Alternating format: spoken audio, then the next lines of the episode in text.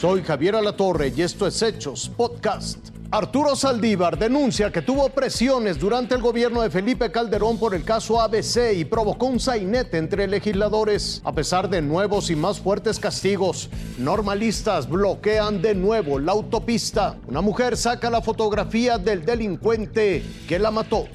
Inédito que un presidente de la Suprema Corte ponga en evidencia las presiones de las que fue objeto desde las más altas esferas políticas. Es el caso del ministro Arturo Saldívar Lelo de la REA, quien denunció que en 2010 se articuló una operación de Estado por parte del entonces presidente Felipe Calderón por el caso de la guardería ABC. En su libro 10 años de derechos, autobiografía jurisprudencial, relata cómo se buscó proteger desde el Ejecutivo Federal a funcionarios públicos relacionados con el incendio en el que perdieron la vida 49 pequeños en Hermosillo, Sonora. Pensaron que yo lo que iba a hacer era convalidar el, autoritarismo de Felipe Calderón y su gobierno y nunca, nunca se esperaron que yo fuera a promover un presentar un proyecto como el que presenté.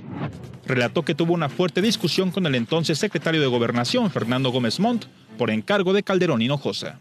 Me dice el secretario, dice el presidente que no te apoyamos para esto. Y le dije, dile al presidente que postuló un ministro, no designó un secretario de Estado, que yo no soy su empleado y no voy a llevar en mi conciencia la muerte de 49 niños. Esa presión de Estado por parte del entonces presidente Calderón vino por la investigación que emprendió el ministro Saldívar por el trágico incendio de la guardería ABC. Entre el 14 y 16 de junio de 2010, el dictamen que señalaba omisiones y negligencias de los tres órdenes de gobierno fue puesto a consideración del Pleno de la Corte. La indagatoria judicial señalaba que funcionarios de alto nivel eran responsables de violaciones graves a los derechos de las pequeñas víctimas. Entre ellos figuraban dos directores del IMSS, Daniel Caram y Juan Francisco Molinaro Casitas, además del entonces gobernador Eduardo Burs Castelo y el presidente municipal de Hermosillo, Ernesto Gándara. Pero además de la investigación del ministro Saldívar, en el ámbito penal, la PGR tenía su propia indagatoria en donde se implicó a Marcia Altagracia Gómez del Campo, prima de Margarita Zavala, la esposa del presidente en funciones. hoy puedo dar fe de una operación de Estado para proteger a la familia de la esposa del presidente, para proteger a los altos funcionarios públicos de ese gobierno, que hoy viene a hablar de Estado de Derecho y de autonomía y de no sé cuántas cosas sin ninguna autoridad moral para decirlo. En su libro, Saldívar Lelo de la Rea reveló que también hubo presiones de algunos ministros que en ese tiempo integraban el Pleno del máximo tribunal. Recibo durante la semana eh, varias amenazas veladas de compañeros ministros, varias advertencias de diferente tipo y llegamos a la discusión que fueron tres días. Cuatro carriles de la autopista del Sol en Chilpancingo, a la altura del Parador del Marqués, fueron bloqueados por estudiantes de al menos tres normales públicas de Guerrero. no hay día o no hay semana, mejor dicho, que no tengamos esa zozobra de si van a bloquear. El caos vial se extendió en aproximadamente dos kilómetros. Es un relajo, la verdad es un martirio estar aquí con estos bloqueos. Vamos a, a pasear y ya nos aguaron nuestra fin de semana. ¿Hacia dónde se dirige? Acapulco. Pero no solo eso, justo en la zona donde comenzó el bloqueo, una gasolinera tuvo que cerrar operaciones por la presencia de los normalistas. Pues sí, pero no se puede despachar porque están apagadas las bombas. Yo circulo por la carretera y aquí me ven parado y no tengo ni gasolina ahorita, ¿ves? Y no me dejan de echarle gasolina. Más de tres horas tardaron en liberar el bloqueo.